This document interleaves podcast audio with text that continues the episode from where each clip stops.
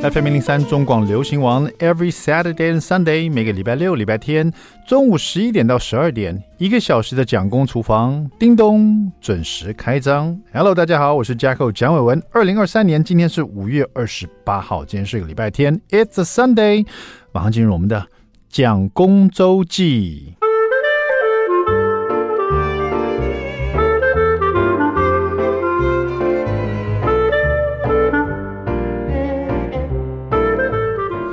大家不知道有没有这种小时候的印象，就是说自己在小时候的时候拥抱自己的爸爸妈妈这样子。我记忆很深刻，就是因为我爸爸以前是空服业嘛，那他是这个座舱长，所以座舱长跟普通空服员不太一样，就是说他会戴个有点像机长的帽子。那因为不了解空服业的人，可能就看到有人戴机长的帽子，就以为他是机长啊，可是他是座舱长，座舱长就是等于是。他管理整个飞机上的其他的空空服员啊的这所有所有的这个事情，所以他是等于是在飞机上也是空服的一部分啊，但是他做厂长这样子。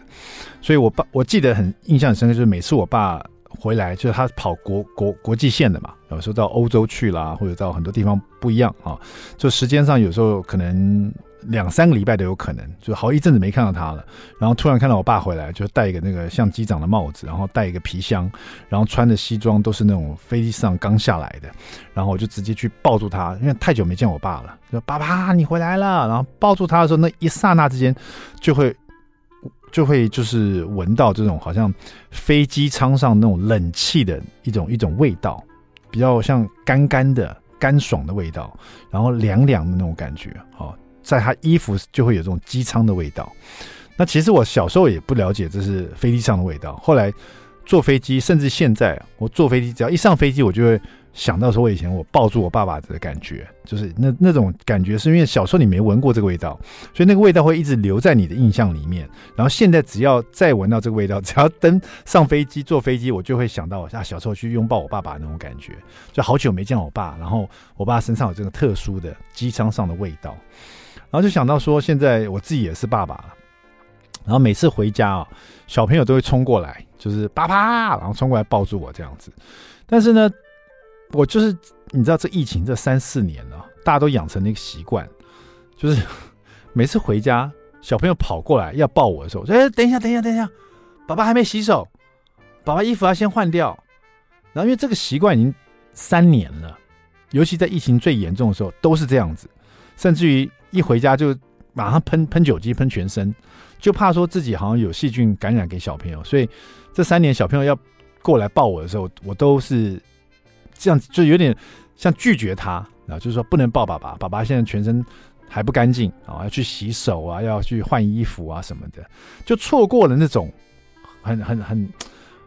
这对我来说是一个亲子的时光，你知道，就像我小时候去抱住我爸爸一样。那那时候他还没疫情呢，所以我就拼命的抱住他，所以我就留下这个印象。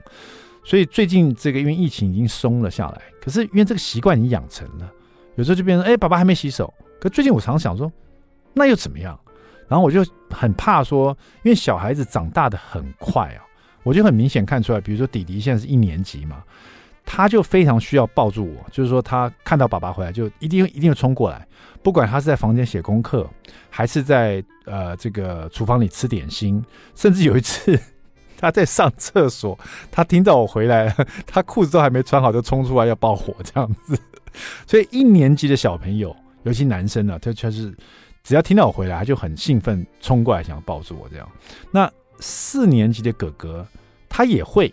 可是就没有像弟弟这么兴奋了，甚至有时候是安安静静走出来，然后可能就跟我打个招呼，嗨，爸爸，就挥个手这样子，然后没有像以前一年级、二年级的时候这么强烈的想要拥抱住我，所以我可以体会到，就是感受到说小孩子长大的很快，他这种很想抱我的这种冲动哦，很快就会没有了，可能五年级、六年级他就没有这个冲动，可能是要我追着他要抱他也不一定了。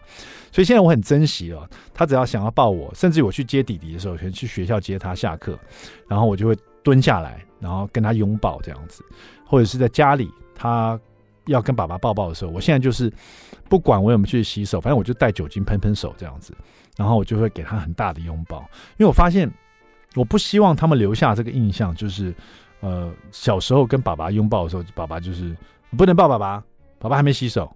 爸爸身上脏脏的，这样这个疫情呢，你看其实不止影响我们这个生活的一些习惯了，比如说现在小朋友，尤其是一年级弟弟，现在就算是学校都不用戴口罩了，可是你会发现一年级、二年级他们。呃，在求学的过程中，刚进小学的时候，就因为遇遇到了疫情，所以大家都教导，就小朋友一定要戴口罩。就小朋友已经根深蒂固，觉得说好像都一定要戴口罩，尤其像夏天，他们还是还是希望能戴口罩。那当然，哥哥就比较不会了。哥哥四年级，他哥哥经历过那种不需要戴口罩的世界，你知道，就没有必要戴口罩的世界，所以他等到大家都不戴口罩，他也迫不及待说啊，不用戴口罩了，因为他们四年级的活动量就更大了。不管是打篮球啦、做运动啊、玩什么，他们现在喜欢玩传染病啊，就是其实就像鬼抓人了，就是你抓到鬼抓到人以后，那个人身上会带传染病，所以那个人也变成鬼，他要去抓别人，所以就是这叫传染病这个游戏这样。所以我就想说，就是四年级、五年级、六年级，他们就比较容易说，那我不要戴口罩了，因为活动量很大，运动量也比较大。可是，一年级、二年级的小朋友，尤其是幼稚园升上来，他们都经历过那种从小。小小的时候就听到大家讲要戴口罩才安全，出去没戴口罩被妈妈骂，有没有？所以现在他们就变成说戴口罩是一个咒语，就是一定要戴口罩。哥哥就算不戴，他也要戴。所以我也很希望说，这个对他来讲是可以赶快 get over，他有一天就可以不要戴口罩。那我第一步就是现在。我一定要记得让他，他要抱我的时候，我就绝对要把他抱很大、很大力把他拥抱起来，因为我希望他也可以留下这个印象。虽然说我没有那个飞机的冷气的那个、那个、那个味道，但是我相信他这个拥抱的这个过程中，他一定会留下很很棒的印象。他长大了以后想到啊，以前我这样抱过爸爸这样子，所以我应该是买一款精油才对哈，然后喷在自己身上，比如说某种味道，因为人对味道都会留住很强烈的印象。这个我要考虑一下。我访问过这么多精油老师的，我应该挑一款很属于我的味道，然后回家之前就喷去喷一喷，然后小朋友抱住我说：“哎，爸爸就有这个味道。”对，这样长大他，哎，所以说最好是他长大会容易触碰到的味道，比如说红葱头的香味，统一肉燥面，他只要吃统一肉燥面啊，这是爸爸的味道。也不一定，I don't know，我 I gotta find out，我我来找一下这个味道。好了，稍微休息一下，待会回到我们蒋公厨房，别走开哦。I like 103, I like radio. FM 一零三中广流行王蒋公厨房，We're back，我们回来了。第二段第一个单元，蒋公来说菜。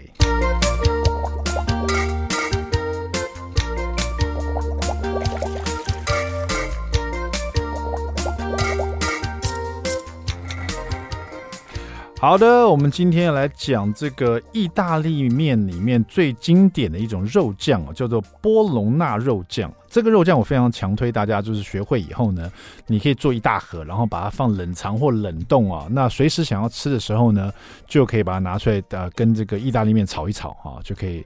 而且为什么用炒？你也可以把这个冷藏的波隆纳肉酱拿出来，用 microwave，就是微波炉加热以后呢，直接跟意大利面拌在一起。但是后来我发现，就是你。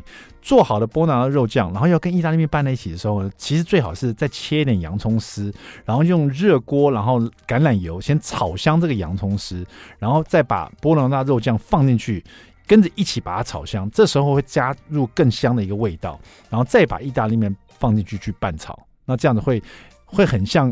呃，这个呃，不能说是刚刚做好的肉酱，因为其实这个波浪肉酱它刚做好的时候，其实也不能吃。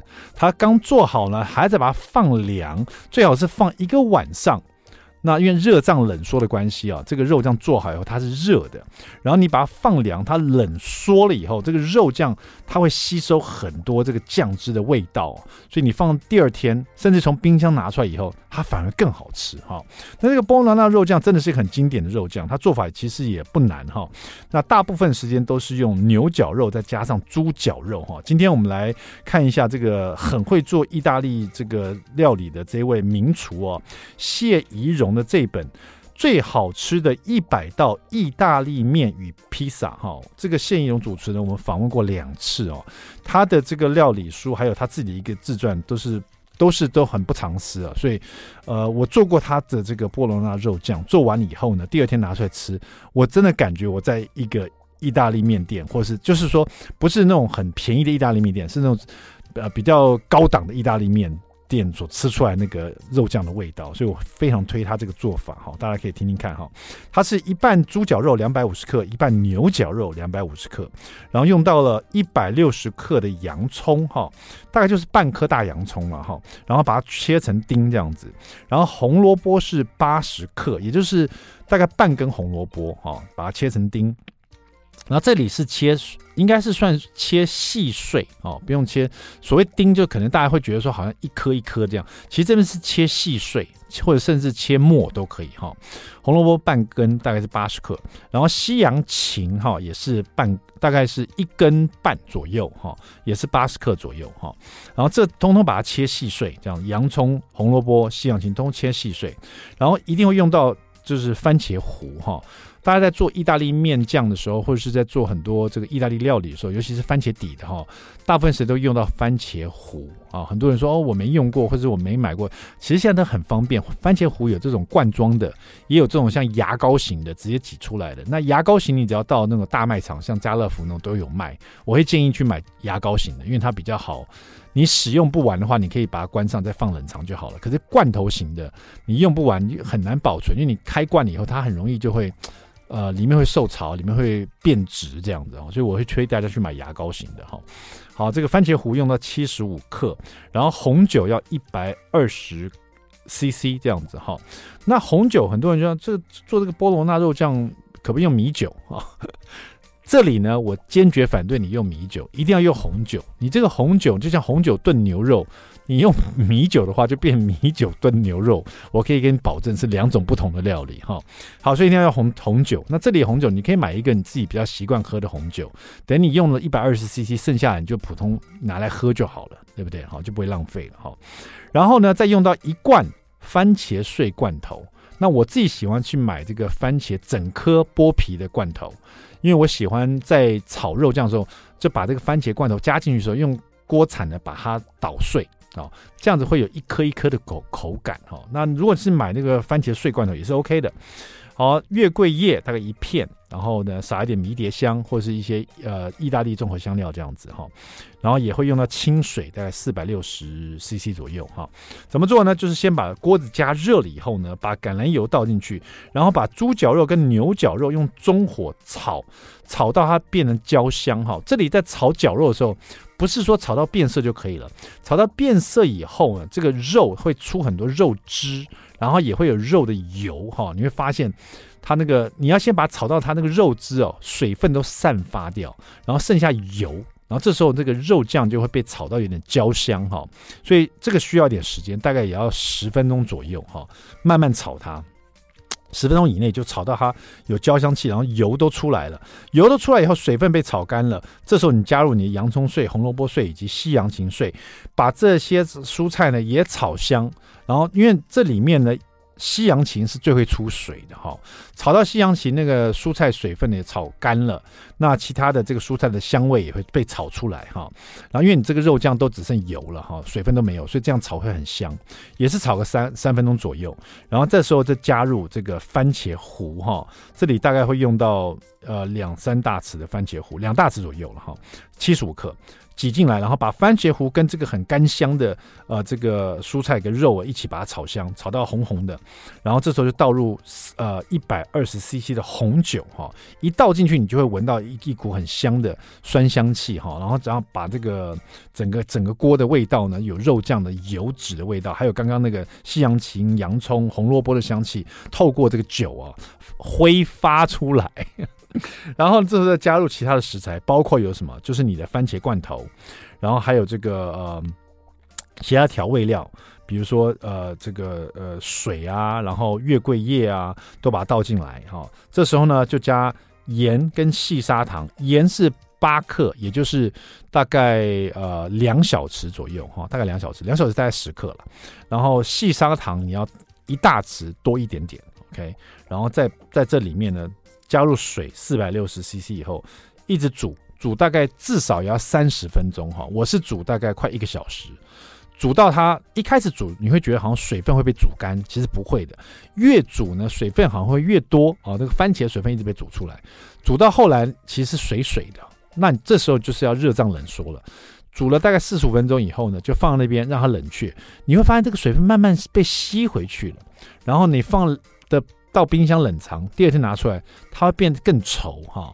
这时候这个肉酱波隆纳肉酱就已经完全大功告成了，好，就非常好吃了。你在家里一定要试试看。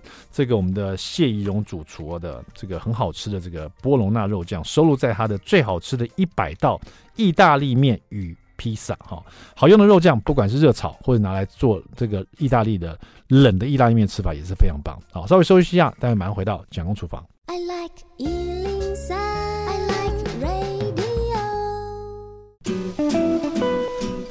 FM 零零三中广流行网蒋公厨房，我们回来了哈。今天呢，我们要访问的这位作者呢，本身也是摄影师，他的正职就是摄影师，所以他应该是各大出版社非常希望能这个招揽的这个作者，因为他可以自己拍摄自己的东西，所以他的两本的料理书应该都是自己拍摄的哈。这一次呢，他呃准备了一整年的餐桌风景呢，可能是因为本身是摄影师，所以。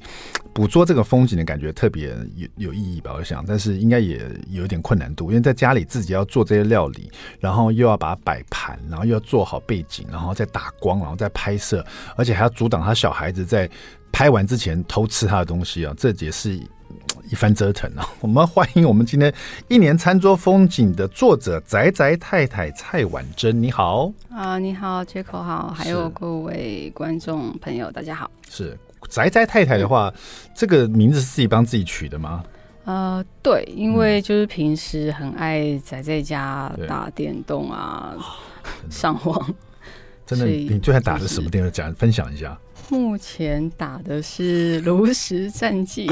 炉石，哎，我有听过，哎，我有听过，只是最近我太没有时间，然后我也希望像你这样，可以在家再去打电动就好了。嗯。啊，太棒了！那我看到你的这个 YouTube 的影片，这个影片可能是因为。这本书我特别做的吗？呃，对，主要有两部影片，嗯，然后一个是做汉堡，是对，然后一个是意大利面，嗯，就是波罗纳肉酱的那一、嗯、那一片哈。你的影片也蛮吸引我的这个目光、嗯，因为它就是非常自然的捕捉你在厨房里的的从头到尾的，因为很多这种料理影片呢、啊，大家都经过剪辑。嗯嗯，然后可能要让大家在这个比较忙碌的生活里面，马上就学到一道菜。嗯，但是你的影片其实是比较像一部剧的感觉。嗯，就是从你的这个厨房里怎么去拿盘子，从怎么洗东西，怎么开始，就是巨细靡遗的去，类似有人在窥视你的厨房的生活的感觉。包括小朋友在旁边帮忙的，这是个女你女儿嘛，对不对？对对，对。现在几岁？呃，两岁六个月左右。好，刚刚好呢。我正好也讲到这个波罗纳肉酱，因为我刚刚也也自自己很喜欢吃这道菜，然后我喜欢把它放这个冰箱里面。但是这个特别的是，这本书其实一年餐桌风景讲的就是四季的餐桌，嗯，就是比如春夏秋冬。像我们现在夏天，可能你就会推出一些夏天的提案，是不是？对。对，刚才我发现你的食谱里面，这有西式料理，也有很多中式料理，甚至有日式料理，就是比较跨国际的感觉。你自己最喜欢吃什么样的料理呢？呃，我喜欢偏西式一点的料理。嗯，为什么？因为我觉得他们香料用的蛮多的，就是口味很丰富。然后像意大利面也是。一道菜就可以解决一餐，很方便。真的，我现在也很喜欢这样，就是说煮一锅东西啊、里面很丰盛，然后小孩子你就吃这一锅就对了。对，反正里面有肉有菜，对不对？嗯、大不了再煮个汤啊，哦、对，或者配个饮品。说到饮品呢，这一本这个一年餐桌风景，我觉得宅宅太太非常贴心，就是尤其是夏天，几乎你的提案里面都会搭配一个饮品。就是可能气泡饮啊，或者果汁之类的，是不是？这些也都是你自己，因为这些餐桌风景就是你本来就是会在家里吃的一些东西，对不对？对，通常都是我自己蛮喜欢吃的东西。嗯，这个拍摄流程怎么样？因为我感觉好像真的是你做完以后就是叫大家来吃饭了这样子。拍摄流程的话，其实就是先先让他们饿着，比如说老公跟小孩先饿着这样子。嗯不能不能开动，然后我先我今天要做什么菜跟你们讲，你们在那边流口水，然后我做完以后呢，哎，不要不要动，我还要拍照啊，拍完照以后，哎，不要动，然后再捕捉几个镜头，然后他们最后就可以吃了，这样子。差不多。这样这样折腾多久啊？这其实还蛮快的啦，就是本业是摄影师，所以拍很快。我说你这这本大概拍多久？嗯？哦，这本大概筹备了。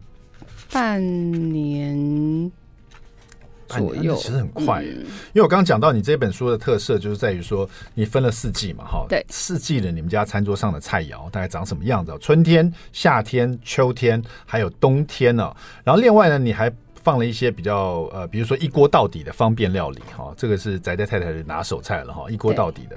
还有给自己的疗愈料理，什么是疗愈料理啊？为什么需要疗愈料理？呃，因为像其实现在家里有小朋友，嗯、所以很多像那种比较高油或者是辣或重咸、嗯，就会比较少出现在餐桌上，因为小朋友不能吃。对对，對。但是他睡着以后，你就开始来弄一些疗愈料理给自己吃，是吧？没错。啊，哎、欸，有哎、欸，我懂你意思。嗯。因为在小孩面前，我们都想要变成一个很健康的这个大人。没错。这个不能吃，那不要，这太甜，那太咸，这太辣。但小孩子睡了以后，立刻打开我们想吃的东西哦。这这疗愈料理里面就是有炸鱼薯条，有没有？对。然后脆呃酥脆的洋芋哈，嗯，辣的蒜呃蒜辣的炒饭哈，起士通心粉啊，这你觉得要放到这个地方的，你不要疗愈。非常疗愈，培根的辣虾卷，还有这个热煎三明治、熏鸡派对小点、葱香起司卷饼啊，烧饼是吧？卷饼，然后再就是奶酒，奶酒什么？呃，其实就是那个香草冰淇淋，啊、加上那个浓缩咖啡。可是我这边还有再另外加上奶酒。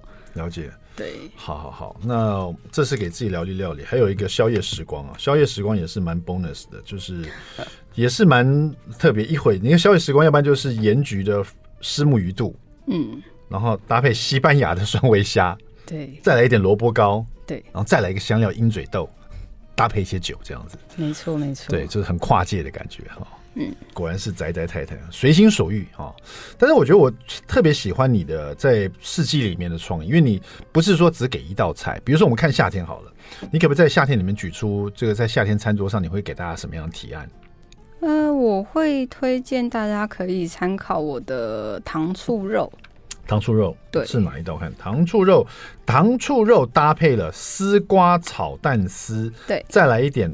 猪肉苦瓜炒，这有点像冲绳的那种感觉，对对对对对。然后再加上蛤蜊汤，对。所以所以你听得到他的这个夏天的餐桌，他给大家提案不是说只有一道料理，嗯，是比如说可能搭配汤，可能搭配饮品，可能有个主食啊，再搭配一些蔬菜这样子。对。像我们今天要看的就是糖醋肉、丝瓜炒蛋丝，呃，猪肉苦瓜炒，还有蛤蜊汤，感觉起来我们就到了日式的这个一个餐厅料理餐厅的感觉，这是好像居酒屋也可以点到的。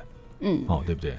好，那这边的话，我们待会就请我们的那个清爽的夏天餐桌，我们的翟太太带带我们进入这这个这个料理，好不好？好，比如说这个呃糖醋糖醋肉啊，还有丝瓜炒蛋丝，还有。猪肉苦瓜炒是怎么做的料理，好不好？好。那在进入之前呢，我们有一个美食冷知识大挑战，来为我们的宅宅太太在家里很喜欢打电玩，嗯、所以应该这个对你来讲应该很简单哈。既然讲的是这个一年的餐桌的风景呢，我们今天就来聊各国的餐桌礼仪。好，请问一下，这个在台湾呢，我们在台湾我们跟长辈吃饭了，有时候我们就会夹菜到别人碗里去啊、嗯。这个呃，有时候长辈就会这样夹菜给你，好，或是你夹菜给长辈，代表很热情的举动。但是呢，在什么国家哈啊，在日本呢，绝对是不可以夹菜给对方的哈。为什么不能夹菜给对方呢？啊，选项是 A，因为这样不尊重对方；B，这样子不卫生啊；C，这样子不吉利。你觉得日本人在餐桌上为什么他有一个这个禁禁忌，不能夹菜给对方？不管是长辈夹给晚辈，还是晚辈夹夹给长辈，不夹菜。A 不尊重，B 不卫生，C 不吉利。请问一下，我们的这个宅宅太太，你的答案会是？嗯，我可能会猜 B 第二个。B 不卫生，这么直接？对，因为不卫生是吧？嗯。好，那个其实我们知道，这个不卫生呢，可能也是很直接的一种感受了哈、嗯。但是在日本呢，他们。不夹菜给别人的最主要原因是因为不吉利，嗯啊，因为用筷子夹菜到别人碗里，被日本人感觉是在火葬之后捡骨的动作，所以是一个非常不吉利的举动。所以说他们是不会在餐桌上夹菜给对方的哈。当然，除了不吉利，应该也是不卫生了啊。所以，所以这算你半对好，我这个人是太 easy going 了，对不对哈？其实各国都有一些不同的餐桌礼仪，比如在韩国跟人家长辈喝酒的时候，你一定要侧身喝，有没有？有在看这个韩剧你也知道，不能说面对人家喝，一定要侧身喝。或者在泰国吃饭的时候，泰国他们吃合菜的时候呢，他们都是用叉子夹菜到自己碗里，然后把夹的菜放自己汤匙里面才能吃，但自己的叉子是不能碰碰到自己嘴巴的哈。各国各国不同的这个这个礼仪啊，或者是印度，印度或阿拉伯国家都是用手吃饭嘛，嗯，那左手跟右。右手也有擦，右手吃饭，左手擦屁股，所以左手不能拿菜，这样子哈。美国礼仪不一样哈。好的，那么我们稍微休息一下，待会回到我们这个宅宅太太的这夏天的餐桌哈，清爽的夏天餐桌，别走开，马上回来。I like 103, I like radio. FM 103中广流行网蒋公厨房，我们回来，我们今天访问的是。宅宅太太蔡婉珍哈带来是她第二本作品《一年餐桌风景》哈，自己本身就是摄影师，所以说这个里面所有照片都是她自己在家里拍的，拍的非常专业。所以嗯，将来也许我出食谱也可以找宅宅太太，那你就只要负责拍照就好了。对，那就轻松很多。真的，好了，这个四季的餐桌呢，讲到现在夏天嘛，清爽的夏天餐桌。刚刚宅家太太说，在这里面其中一个提案呢，就是做它的糖醋肉、丝瓜炒肉丝，还有猪肉苦瓜炒加蛤蜊汤哦，这样的搭配哦。呃，当时这样搭配，因为其实我发现你都有一些搭配，不同的提案。呃，怎么去搭配你的料理？你有一个自己的原则吗？呃，原则的话，应该会是一个主食，就是以肉为主，嗯，然后另外两道可能就是以蔬菜，或会加一点点蛋蛋白质的食材进去，嗯，对，因为我觉得你这个搭配其实蛮蛮好的，因为因为一看就觉得很像真的到日式居居酒屋的感觉，好像就可以点到他们的这种菜的感觉，嗯，因为日日本也有糖醋肉啊，对，嗯，然后这个丝瓜炒蛋丝，因为炒蛋丝会让我觉得。像日本人可能就先炒个蛋皮，然后把它切成丝。我不知道你这个蛋丝是怎么样，是切丝还是说直接在里面炒？呃，一样是煎蛋皮，然后切丝。对，因为因为一有切丝这个动作，就会让我感觉很日式的感觉哈。嗯、然后你又加上一个比较冲绳的猪肉苦瓜炒，也很也很日式。嗯，然后蛤蜊汤。嗯，但是你这个地方没有加米手的，没有。但是也有日式的一些居酒屋是直接喝清汤的，嗯，所以这道真的是就可以出现在日式的居酒屋里面了哈。好，请带我们大家进入宅宅太太的厨房，这这几道菜怎么做呢？呃，糖醋肉的话，我是以家里最简单用的，就是用猪肉丝，嗯，就是可以比较快。而且你这不是用炸过的？对，因为想说如果用排骨炸的话，就是一般家庭。太麻烦了，没错。对，然后就是猪肉丝，我们就是用一些腌料抓腌，然后我我太白粉会稍微用多一点，嗯，就是可以让猪肉比较嫩，嗯，还有就是之后不用勾芡也可以有那种。浓稠滑顺的感觉，啊，了解了解。所以这个腌这个肉，不只是这个太白粉腌上去，不只是让它滑顺，也是后来这个酱汁上去的时候，它会变比较稠一点点。对对对，就不用再额外勾芡，就是一切以最简单的方式来做。OK，对。然后我们就是把一些配料，小黄瓜、甜椒跟大蒜切丝切片，嗯，然后就开始爆香蒜片，然后炒炒那个猪肉丝，嗯。然后猪肉丝差不多快要熟了之后呢，就可以加入甜椒拌炒。嗯，然后甜椒看起来也是快要熟之后，就可以开始加酱料，就是酱油、番茄酱、白醋跟二沙。嗯，对，然后最后再加入小黄瓜炒，大概一分钟就可以起锅了。OK，好，嗯、所以这这个酱料其实，因为我觉得你做菜其实是蛮。呃，我看过你的影片，是觉得你是一个比较按部就班的，嗯，对不对？好，就是希望能有点慢火的感觉，嗯，好，所以说你的酱料也不会先把它放成碗，就是慢慢倒酱油、番茄酱、白醋跟二沙，然后再把它拌匀就好了，对不对？嗯，一步一步来就好了。对，那这一道菜就完成了。对，听起来蛮简单，因为这是等于不用炸的一个糖醋肉，对，用炒的就好。接下来丝瓜炒肉丝、炒蛋丝呢？这倒会比较复杂一点点，因为它丝瓜是只有用那个绿色的部分啊，对，会白因为它其实口感会比较好，就是它跟蛋丝搭配就会有一个有一点脆脆的，然后一个蛋是软软的。嗯，等于说你把那个丝瓜比较软嫩的那个囊的部分去掉很多，对对，用丝瓜比较外部比较脆的地方，对，然后把它呃再也是切成丝这样子，对，切丝，然后大蒜炒香，嗯，然后鸡蛋的话需要先把它煎成蛋皮，然后再切丝，嗯，然后就是炒香大蒜的时候就是。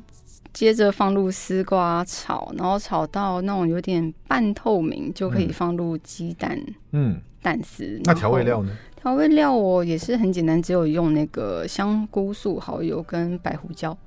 哇，OK，这听起来就很轻松的感觉哈。夏天果然在厨房要待短一点时间，嗯，所以一道糖醋肉跟一道丝瓜炒蛋丝其实就可以完成了，就可以说 OK，小朋友来吃饭了这样。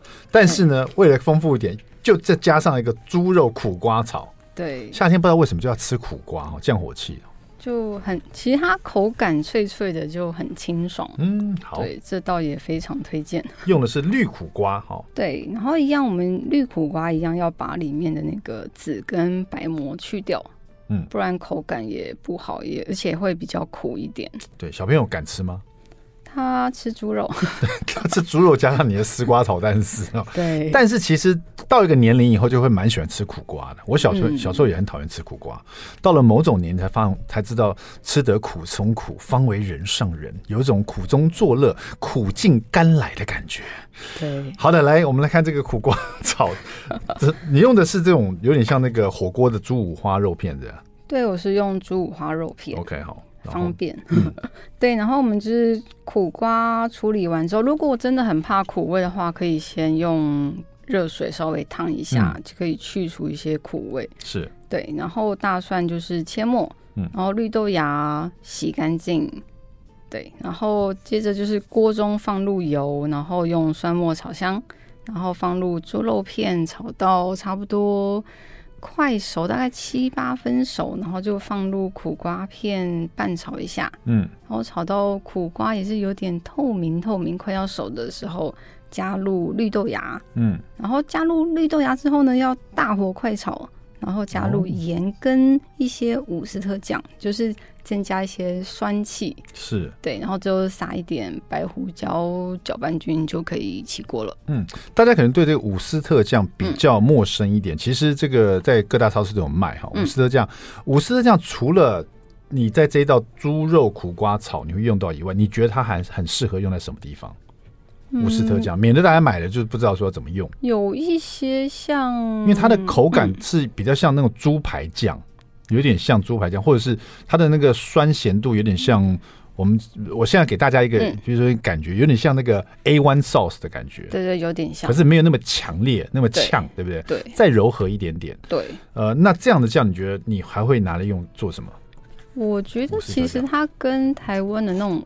乌醋有一点点像，所以炒面的时候也可以加一点点，对对对对对，对，就炒面炒饭呢，或者你你希望这道菜带一点干干的酸味啊，回甘的感觉，你就可以加一点伍斯特酱，对，甚至可以把它当做猪排酱来使用，也是 OK 的。可以。还有像我自己吃那个港式的牛肉丸，我也喜欢沾一点猪伍斯特酱，我觉得蛮特别的这样子。好，那么我们的猪肉苦瓜炒也完成了。其实这样做法。跟冲绳的做法又又有点不太一样，对，这个比较家常的做法。嗯、对，OK，好，再来是蛤蜊汤。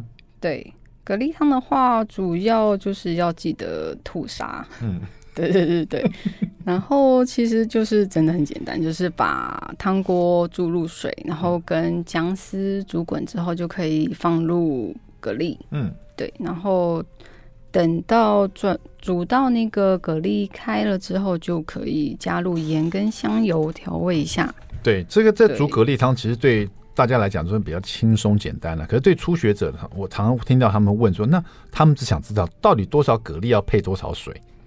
多少？对，就是有的人会觉得说今天煮出来很稀，然后就是好像没有什么蛤蜊味这样子，是不是太多水了？然后有的人就觉得说。那我放少点水，可是又觉得好像太浓了，很咸这样子。嗯。所以你自己本身有没有一个一个一个一个比例？比如说多少蛤蜊跟多少汤？呃，我书中的话其实是用一升的水，嗯，然后搭配就是六百公克，嗯，就是市场化就是一斤。了解，一斤一斤就六百克嘛，哈，然后再加在一千 CC 的水这样去煮，对，这样子味道是你宅家太太觉得很 OK 的，我觉得是，最后再滴点香油，带点香油这样 OK 的，对，这个蛤蜊汤也是我在夏天小朋友最爱喝的一种汤，很很简单，尤其又很好喝，好，这是我们的宅宅太太的。呃，这个他的这个在夏天里面的一一个提案，就是主食菜跟汤品哈。待会回来只剩两分钟，我们要问宅家太太有关其中一道菜叫做刺客意大利面，什么样意大利面？回来告诉你，别走开。I like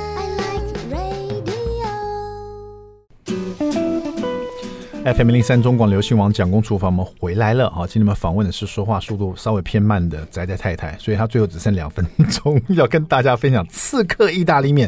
首先，这好像是我第一次听过这道面，这个意大利面刺客意大利面，它是什么样的一个？嗯、你可以跟大家形容一下。呃，这个食谱其实也是我去年在网络上好像还蛮常看到，就是好像在日本有风行一阵子。嗯哦哦，它这因为大家对意大利面感觉是第一个是问它是什么样的酱，红酱还是说它是白酱，是奶油的还是番茄的底？它是什么样的底？呃，它是番茄底。番茄底，那它有什么样的食材在里面吗？它其实食材真的很简单，是意大利面、大蒜、辣椒、橄榄油，然后它会利用番茄汤汁，就是有番茄块的罐头、水、盐，还有番茄膏。哇，这听起来就完全在吃番茄的酸酸香味而已，酸咸味哈。对，就没有其他，没有什么蛤蜊啊，没有香肠啊，没有肉啊，没有这些都没有。对，他就是吃番茄味，红酱，就是很爱吃番茄的人，尤其意大利人，应该这对他们讲是他们的卤肉饭呢。嗯，应该 可以就是就是对不对？就是很很很纯粹的意大利面加上番茄酱的感觉哈。对，番茄酱是自己做出来，那再怎么做呢？听起来就应该很简单啊，怪不得叫刺客意大利面。因为很方便携带，快很准，快很准，对不对？哈？怎么做？